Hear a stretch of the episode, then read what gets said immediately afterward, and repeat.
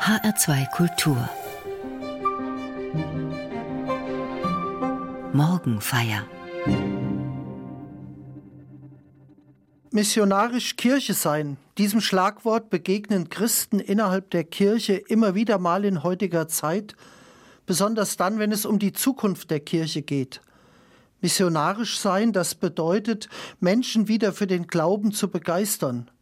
Dies ist lebenswichtig für die Gemeinschaft des Glaubens, für die Kirche. Missionarisch sein ist der Auftrag Jesu Christi an seine Kirche.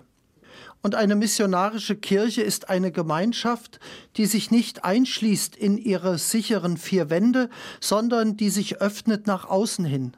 Eine Kirche, die Raum bietet für neue Mitglieder und die eine positive Ausstrahlung darstellt, sodass viele Menschen dazugehören möchten. Eben eine Kirche, die einladend ist. Zu diesem Thema missionarisch Kirche sein erschien bereits vor 20 Jahren ein bemerkenswerter Hirtenbrief des damaligen Bischofs von Erfurt, Joachim Wanke. Aus diesem Hirtenbrief ist mir noch ein Satz in Erinnerung, der mich immer wieder mal beschäftigt. Dieser Satz lautet, wenn Gott so großzügig ist, wie kann sein Bodenpersonal dann kleinlich sein? Spannend, oder? Wenn Gott so großzügig ist, können dann die Menschen in seiner Kirche, sein Bodenpersonal, so ganz anders sein, nämlich kleinlich und lieblos, unbarmherzig und gnadenlos? Dann sind sie eine schlechte Reklame für Gott und damit auch für seine Kirche. Denn Kirche und kirchliches Leben werden ja nicht erfahrbar durch kluge Bücher, nicht durch hochtheologische Vorträge, die keiner liest, sondern Kirche wird vor allem erfahrbar durch Menschen.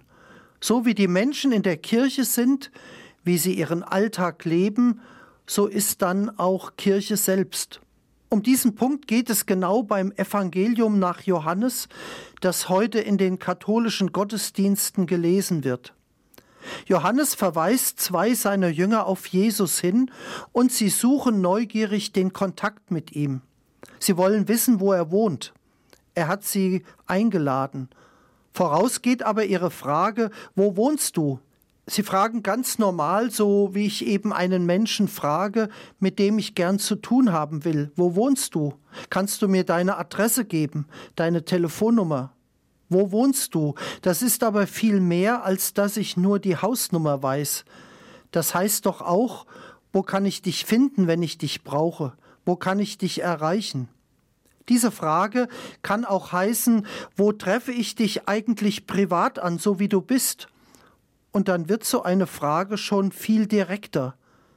Jesu Antwort ist ähnlich direkt. Kommt und seht, sagt er zu den beiden Männern, und dann wird Jesus den Männern, die ihn näher kennenlernen wollen, ja nicht seine Wohnungseinrichtung gezeigt haben, sondern er wird ihnen gezeigt haben, wie er lebt, wie er glaubt, wie er umgeht mit den Menschen, die da um ihn herum sind. Und ob seine Taten und seine Worte miteinander übereinstimmen, denn nur das ist ja wirklich überzeugend. Was Jesus da tut, das ist Mission im eigentlichen Sinne des Wortes. Andere einladen und mitgehen lassen auf den eigenen Wegen einen anderen teilhaben lassen an der Art und Weise, wie ich in meinem Alltag mit meinen Problemen, mit meinen Begrenztheiten und Fehlern, mit meinen Mitmenschen und mit meinem Gott umgehe. Keine Appelle oder Anforderungen, keine Belehrungen oder Messlatten, kein Du musst oder du darfst nicht. So kann Glaube entstehen. Denn der Glaube kommt nämlich nicht aus Büchern, sondern er kommt immer auf zwei Beinen daher durch Menschen, die einladend sind. Menschen, die sagen können, komm und sieh, schau, wie ich es mache, und die dann nicht tun, als wären sie besser als die anderen, sondern die ehrlich sind, die sich nicht verstecken, wenn ihr Glaube mal schwach ist und wenn ihre Nächstenliebe auch mal mühsam ist, sondern die wissen, dass sie auch Tiefzeiten haben, aber dass sie auch in ihren Tiefzeiten von Gott getragen und geliebt sind und die deshalb nicht aufgeben und verzweifeln, sondern immer wieder neu aufstehen und anfangen. Menschen, die wirklich ehrlich sein können, die zugeben, dass sie sich nicht auf ihre Verdienste berufen können, sondern ganz allein auf die Liebe Gottes, auf den also, der aus ihren kleinen, bescheidenen Anfängen Großes entstehen lassen kann.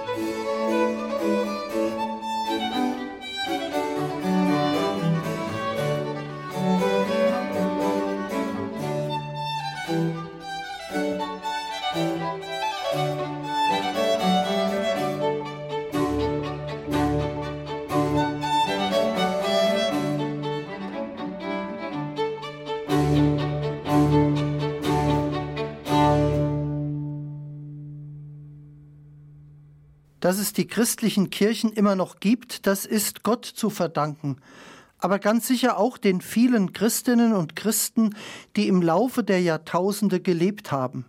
Vielleicht haben diese Menschen ungewöhnlich gelebt, aber gerade dadurch waren sie so gewinnend, durch ihre auffällige Fürsorge der Gemeinde für ihre Armen und Kranken, der Respekt gegenüber den Toten, der barmherzige Umgang der Christen mit den Schwachen, ihr Eintreten für Rechtlose und nicht zuletzt, dass es bei diesen Christen einen Tisch, einen Altar gab, an dem nicht nur die Reichen und Angesehenen einen Platz haben, sondern auch die kleinen Leute, sogar die Sünder, eben alle.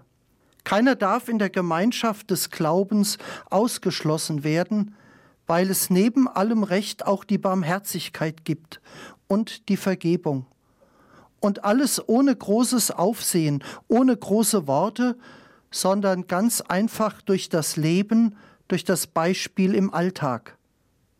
Das war es, was überzeugte und ansteckte. Diese Botschaft, die nicht für die Ohren bestimmt war durch großartige Predigten, sondern die Predigt, die für die Augen bestimmt war, durch das glaubwürdige Tun, durch die Nächstenliebe und die gelebte Barmherzigkeit durch das Leben auch außerhalb der Kirchenmauern. Die Bibel, die zuallererst von den anderen Menschen gelesen wird, die steht nicht im Bücherregal. Die Bibeln dieser Welt, das sind leibhaftige Menschen. Der Christ ist die einzige Bibel, die manche jemals lesen werden. Für manche ist genau der Mensch, dem er begegnet, die Tür, um Gott kennenzulernen um die Sehnsucht nach ihm in ihnen zu wecken. In einem Gebet des 14. Jahrhunderts aus Flandern heißt es, Christus hat keine Hände, nur unsere Hände, um seine Arbeit heute zu tun. Er hat keine Füße, nur unsere Füße, um Menschen auf seinen Weg zu führen. Christus hat keine Lippen, nur unsere Lippen, um Menschen von ihm zu erzählen. Er hat keine Hilfe, nur unsere Hilfe, um Menschen an seine Seite zu bringen. Wir sind die einzige Bibel, die die Öffentlichkeit noch liest. Wir sind Gottes letzte Botschaft in Taten und Worten geschrieben. Für mich bedeuten diese Zeilen aus dem 14. Jahrhundert Folgendes. Christen dienen einem Gott, der die Liebe ist, der die Gerechtigkeit ist, der die Barmherzigkeit ist, der die Wahrheit und der das Leben ist. Genau davon sollte das ganze Dasein durchzogen sein, damit alles im Leben den abbildet, der alles für den Menschen gab. Der praktizierende Christ und die Christin geben der Kirche ein Gesicht, nämlich das eigene. Und deshalb ist es schon spannend, sich zu fragen, welchen Eindruck mache ich als Christ auf andere Menschen, wenn ich sie einlade? Komm und sieh. Leb mal einen Tag mit mir oder zwei. Was würde da im Alltag rüberkommen? Müssten sich einige Christen erstmal verbiegen und anstrengen, um halbwegs einladend und überzeugend zu wirken? Oder könnten sie ganz einfach sein, wie sie wirklich sind? Müssten heutige Christen jemanden überreden oder könnten sie den anderen die andere überzeugen?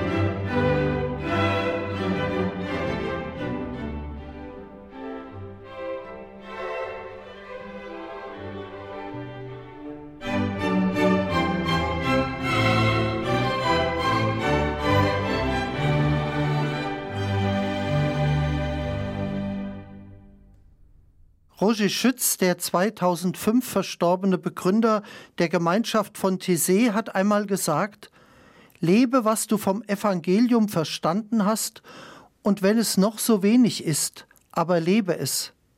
Das heißt keine Angst, der Glaube will niemanden überfordern, nicht die Christen selbst und auch nicht die anderen Menschen. Der Glaube will froh machen, erlösen und anstecken und dabei kann eine kleine ehrliche Tat überzeugender sein und mehr bewirken als ein großes Wort, hinter dem aber keiner steht. An den beiden Jüngern aus dem Johannesevangelium ist zu beobachten, die Mitarbeit beginnt in der Begegnung mit Jesus, im Schauen auf sein Leben, sein Denken und Handeln. Kommt und seht, fordert Jesus die Jünger auf. Das heißt, vergleicht meine Gesinnung mit euren Wertevorstellungen und denen der öffentlichen Meinung. Bewertet, welches von allen Angeboten dieser Welt das menschlichere Gesicht trägt, heilender und aufbauender ist. Schaut und erwägt, welches Verhalten am Ende mehr Nutzen, Frieden und Gerechtigkeit bringt. Stellt alles auf den Prüfstand. Lasst nichts aus.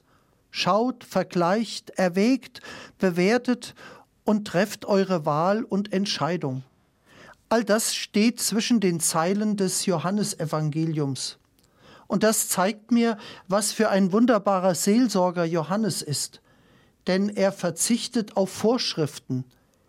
Helfend weist er vielmehr einen Weg, wie jeder mit seinen Talenten, mit seinen Kräften, mit seiner Prägung, mit seiner Lebenserfahrung aus seiner Situation heraus den eigenen Weg zum lebendigen Christsein finden kann. Dieser Weg führt über ein gedankliches Verweilen bei Jesus, ein Schauen auf ihn und zu der Frage, wie würde Jesus an meiner Stelle handeln, wenn er in meiner Familie leben würde, mit meinem Partner verheiratet wäre, meine Nachbarn und meine Verwandtschaft um sich hätte, in dieser Gemeinde Mitglied wäre, an meinem Arbeitsplatz stünde, in der Zeit von heute lebte.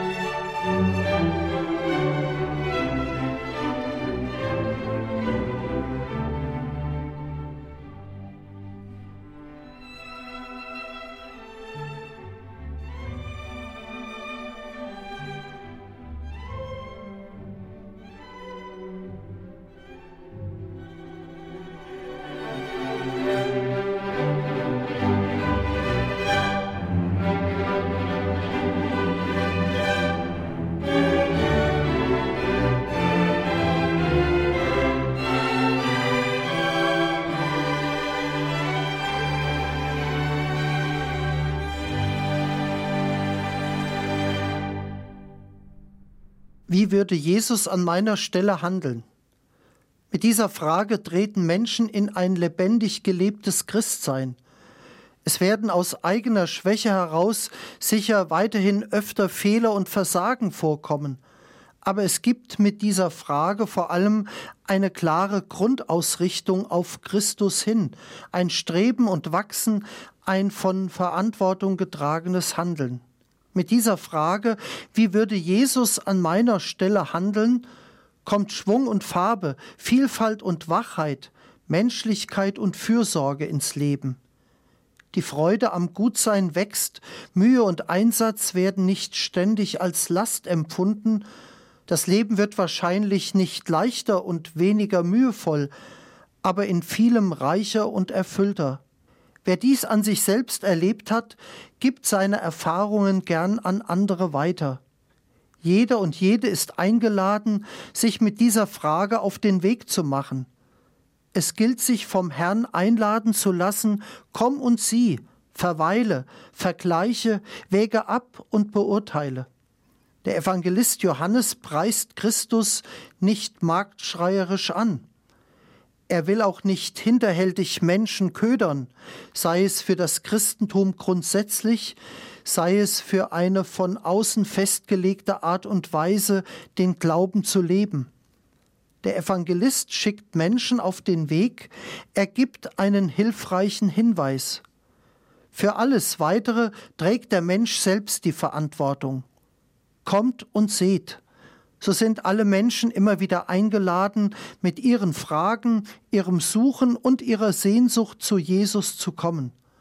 Das gibt auch den Mut und die Freude, ihm zu begegnen.